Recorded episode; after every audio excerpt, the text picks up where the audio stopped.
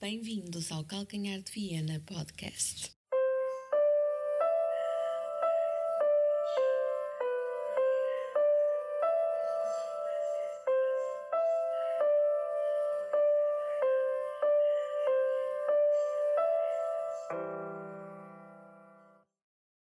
Olá, amigos portistas, sejam bem-vindos a mais um episódio do Calcanhar de Viena Podcast. Hoje estamos no rescaldo do, do nosso jogo do fim de semana. Uh, hoje, quando digo hoje, já estou a falar de segunda-feira, um atraso de dois dias de, para fazer o balanço do, do nosso uh, antepenúltimo jogo do campeonato contra o Vizela. Uma vitória por 4-2 no Estádio de Dragão. Um jogo que, que, sinceramente foi mais complicado do que aquilo que, que o meu coração pedia. Portanto, uh, um jogo que, que nos fez sofrer um bocadinho, principalmente uh, no, no segundo golo, no golo do empate do Bizela, antes do intervalo. Uh, um jogo que estava à partida praticamente fechado, com o nosso 2-0, reabriu num, num grande golo de, por parte do Bizela e depois o 2-2 antes do intervalo fez-nos sofrer bastante eh, bastante mesmo. Estava, estava a ser uma noite tão tranquila, tão agradável e de um momento para o outro uh, parece que ficou tudo negro no estádio do Dragão. Mas vamos começar pelo início. O início uh, foi a nosso, o nosso 11 habitual dos últimos jogos, uh, com a PP na direita, o nosso, o nosso, nosso novo defesa direito, que isto a posição de defesa de direito tem sido bastante animada com eh, Corona, eh, João Mário, PP, Bruno, Bruno Costa. Eh, qualquer dia, até o Sérgio Conceição volta a entrar em campo para jogar defesa de direito. eu não gosto de ver esta, esta constante mudança. não é que PP tenha jogado mal, que não jogou, mas é sempre complicado Uh, ficamos sempre, sempre naquela dúvida o que é que PP nos poderia dar na frente que não dá e, e o que é que ele uh, acaba por não dar defensivamente a defesa de direito que se calhar tivesse alguém com mais rotinas poderia dar, não sei. Uh, é difícil avaliar isso.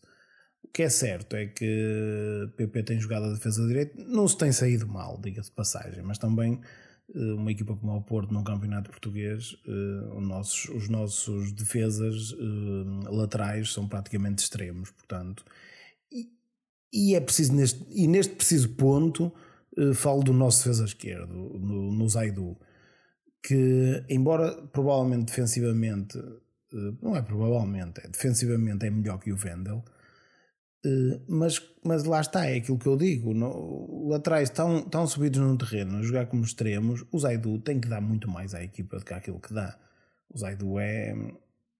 Eu não queria dizer uma nulidade, mas quase. Eu não quero um jogador que jogue no Porto.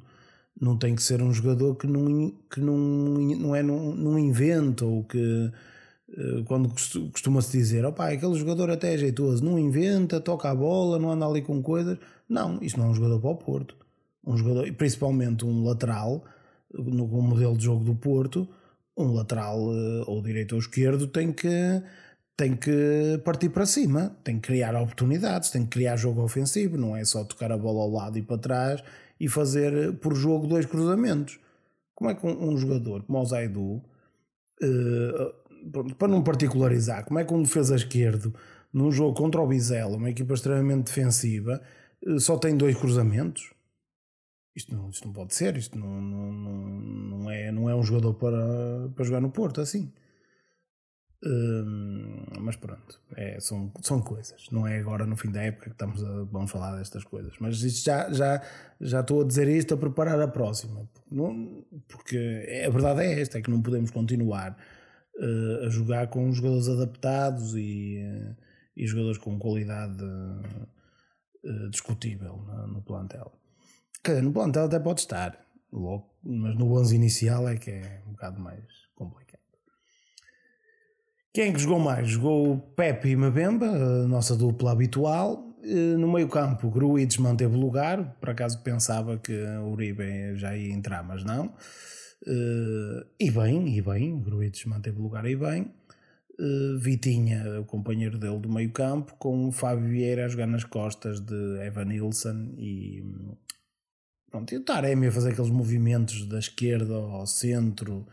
Uh, isto aqui, é, a equipa tem umas dinâmicas assim um bocado não, não são estranhas, são habituais, nós já as conhecemos, mas uh, uh, pronto, é isto. Durante o jogo pode mudar muito o desenho. O Taremi cai para a esquerda, como pode jogar a, eh, a par do Evan Nilsson na frente com o Fábio Vieira como número 10, quase um. O Gruitch pode ficar mais recuado com o Vitinha e o Otávio a ocupar as posições interiores e jogar e desta forma fazer um 4-4-2 losango. Pronto, há muitas variações aqui no, na, na, equipa do Porto. O Otávio não é no extremo direito, mas cai lá muitas vezes, deixa o corredor para o PP.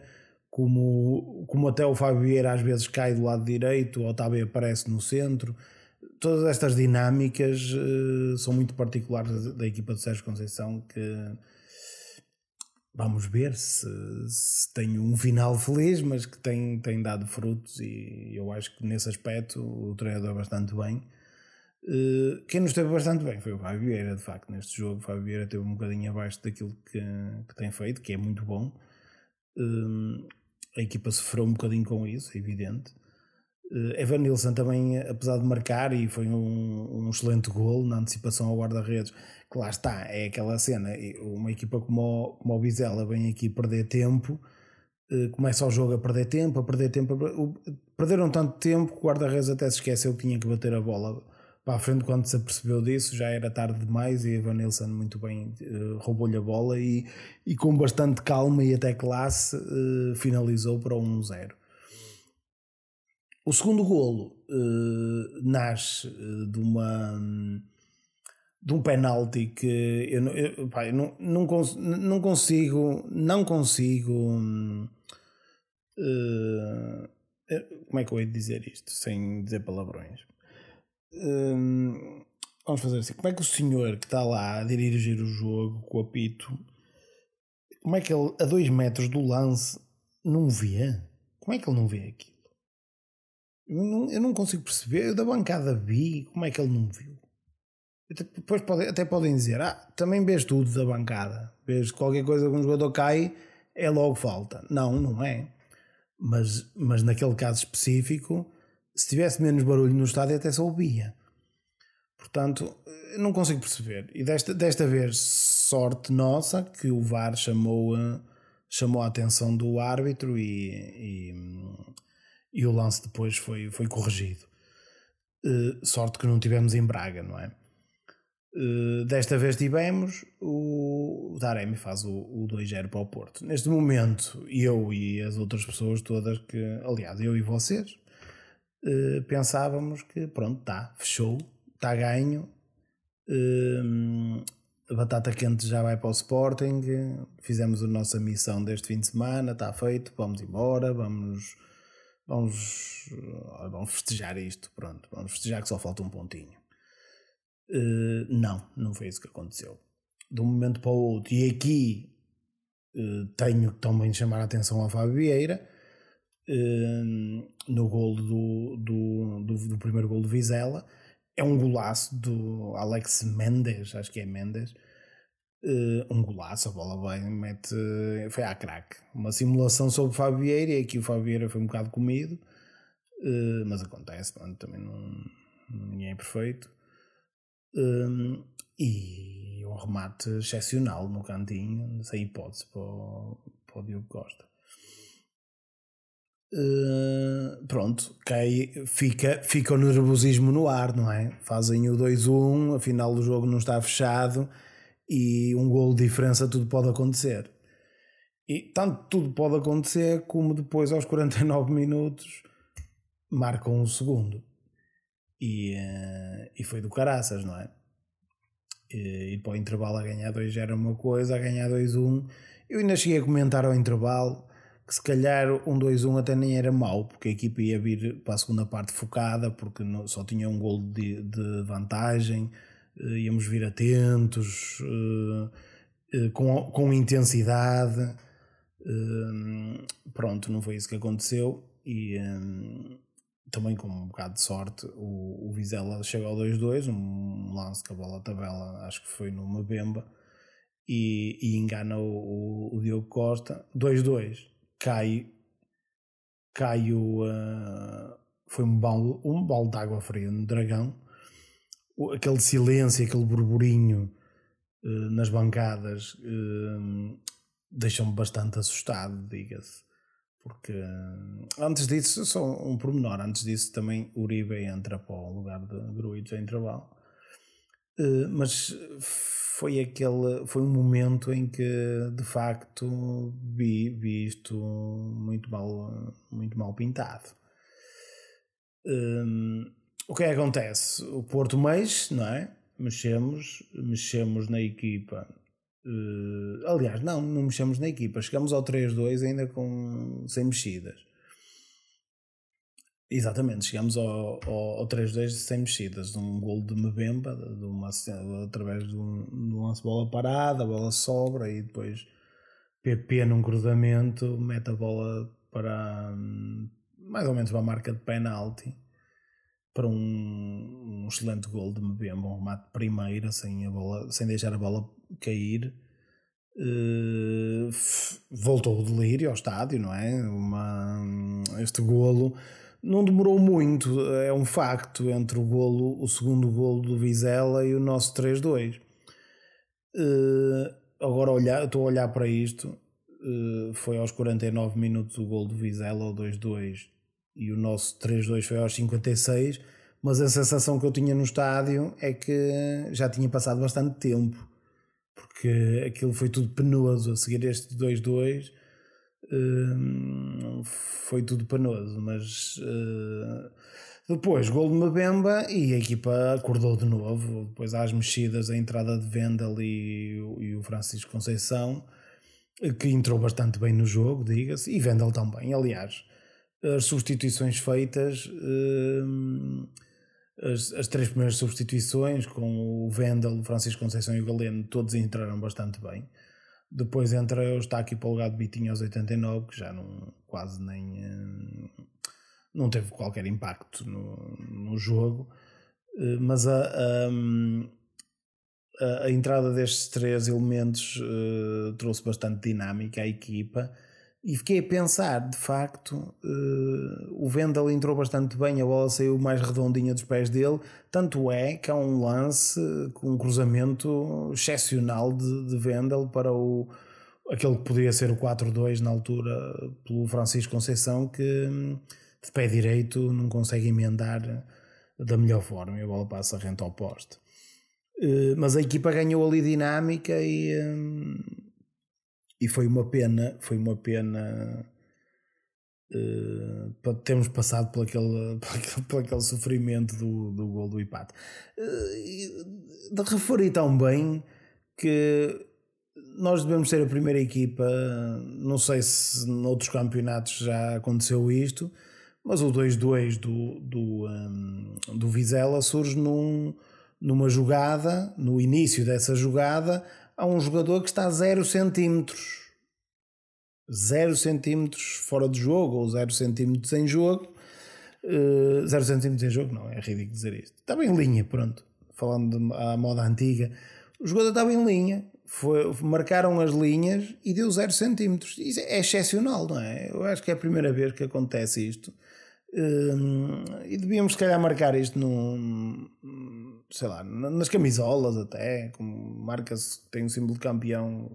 Pronto, nós tem, temos aqui mais um símbolo, tipo uma medalha. Ora, se formos um golo com, a 0 centímetros, estava em linha o jogador, pela primeira vez, uh, pelo menos que eu tenha visto. É? Uh, depois, o que é que acontece? Depois ganhamos o jogo. 4-2, ganhamos o jogo, tudo tranquilo. Agora, pronto, já posso ir jantar tranquilo Uh, amanhã é o Sporting, até lá, pronto, tudo está tá tudo tranquilo. Tenho a carteira no bolso. Desta vez uh, mantive a carteira no fim do jogo no bolso, ninguém me roubou. Uh, e domingo, um domingo à noite tranquilo, de um momento para o outro, vem por aí fora um larápio que começa a roubar tudo que mexe. É penaltis fora da área, é penaltis que, que não são marcados, eh, é todo um, uma, um cardápio de, de, de roubalheira que, que eu não percebo. Estes gajos fazem as coisas mesmo assim à, à frente de toda a gente, sem qualquer tipo de pudor. Vale tudo, vale tudo. Isto vale tudo. Eu até, até guardei aqui uma cena. Isto vale tudo. Parece que nesta altura, nas últimas semanas, tem valido tudo para atacar o Porto. Que até, até vou ler aqui uma notícia. Que eu, eu vi o título da notícia e pensei: opa, foda-se. Eu, bem, eu disse sempre que este gajo não devia ter vindo para o Porto. E estou a falar do Ruben Semedo. Vejo o título da notícia e o título da notícia é o seguinte: Ruben Semedo novamente envolvido em polémica. E eu, opa, este gajo, eu já sabia, veio para aqui, na por cima não está a jogar, já sabia, ia haver confusão. Eu até peço desculpa aqui ao Ruben Semedo se ele está, se ele está a ouvir isto, ou se alguém que o conhece a ouvir isto. Uh, peço-lhe mesmo desculpa por, por ter pensado nisto. Fui uh, aquelas coisas que a gente, aquele preconceito uh, que também se pôs a jeito no passado para isso. Mas, mas neste caso concreto, o Jornal A Bola coloca esta notícia. E a notícia, o que é que é? É o Ruben Semedo que se envolveu numa polémica. Então eu, eu vou passar a ler a notícia que isto é excepcional. Isto é excepcional. Então a notícia é a seguinte: Reforço do Futebol Clube do Porto em janeiro por empréstimo do Olympiacos Ruben Semedo está novamente envolvido em polémica. O jogador surge acusado esta segunda-feira no Correio da Manhã, ou seja, o Jornal da Bola está a citar o Correio da Manhã. Logo aqui já antevê aqui um, uma, uma quantidade de lodo bastante avultada. E, mas continuando, continuando. Uh, o jogador surge acusado esta segunda-feira no Correio da Manhã de ter deixado uma mulher pendurada. Sendo que pendurada está entre aspas. Depois de ter combinado com ela um encontro. Ou seja, a polémica é que o Ruben Semedo deve ter conhecido alguém no Tinder, eh, marcou um encontro e depois arrependeu-se e já não foi ao, e não foi ter com a pessoa. Polémica. E pior do que isso tudo, é que está aqui, isto foi uma tentativa de caso Paula. Porque está aqui agora entre, entre, entre comas, está aqui uma citação da, da pessoa que. a acusadora, vá. E diz ela: Foi uma falta de consideração. Brincou com a minha vida e com o meu tempo.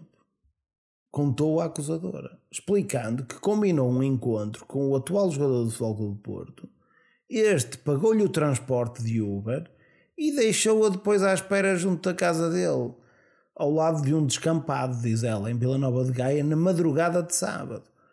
O futebol do Porto, recorde-se, jogou precisamente no sábado, frente ao Bizela, e Ruben Semedo não esteve na ficha de jogo. Portanto, este é, o, o, esta é a grande polémica que, que o Ruben Semedo esteve envolvido. Agora imaginem uma situação igual uh, à que ele já viveu no, no, no, Valência, por exemplo, se ele tivesse vivido no Porto. Já tinha sido condenado a uma pena de morte, o rapaz. Mas é isto. Uh, e é isto que tem acontecido nos últimos tempos. É, é uma hum, constante, um constante atacar ao Porto. Aconteceu há, isto vem na, na, na mesma onda. Uh, ainda há duas semanas, eu confesso que a minha ignorância não, não, não fazia ideia qual era que eu não ando a ver essas coisas.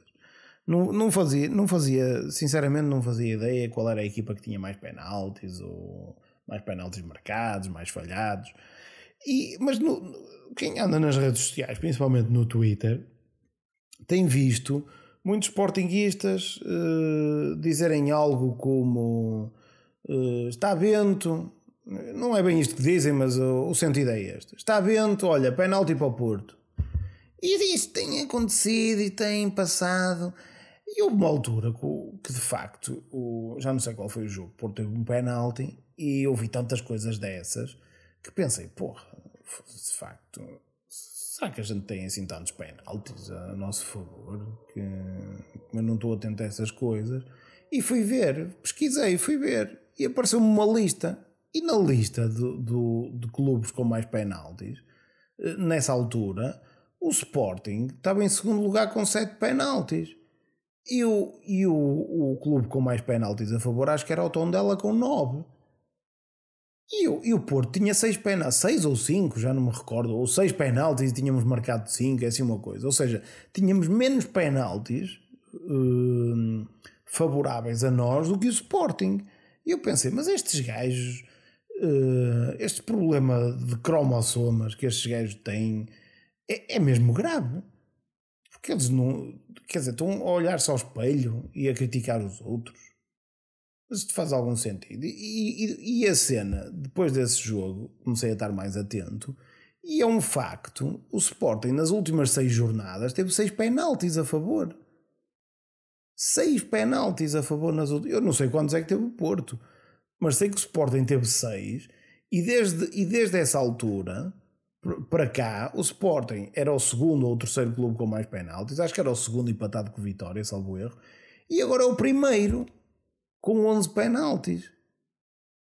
Mas o que é certo é que se passearmos um bocadinho pelo Twitter, apanhamos sempre um, uh, um, um sportinguista a, a mandar esse tipo de bocas é algo que, opa, é, é, é daquelas. Opa, não sei, não consigo, não consigo aprender o, como é que funciona o mecanismo ali dentro da, da cabeça dessas pessoas, o que é que passa ali, o que é que. Não sei se é ignorância, se é propositado, se é, se é mesmo um problema de cromossomas, não, não faço ideia, não faço ideia o que é que vai ali dentro. Mas pronto, opa, se for doença, uh, olha, pronto, nem, nem, nem, nem vou falar muito nisso porque não porque, pronto, é, é, triste. Se for doença, é triste. Pronto, é, tem que se tratar. Ou se tiver cura, tentar curar. Se não tiver, uh, tem que aprender a, a, conviver com, com a doença. Há muita gente que o faz, portanto.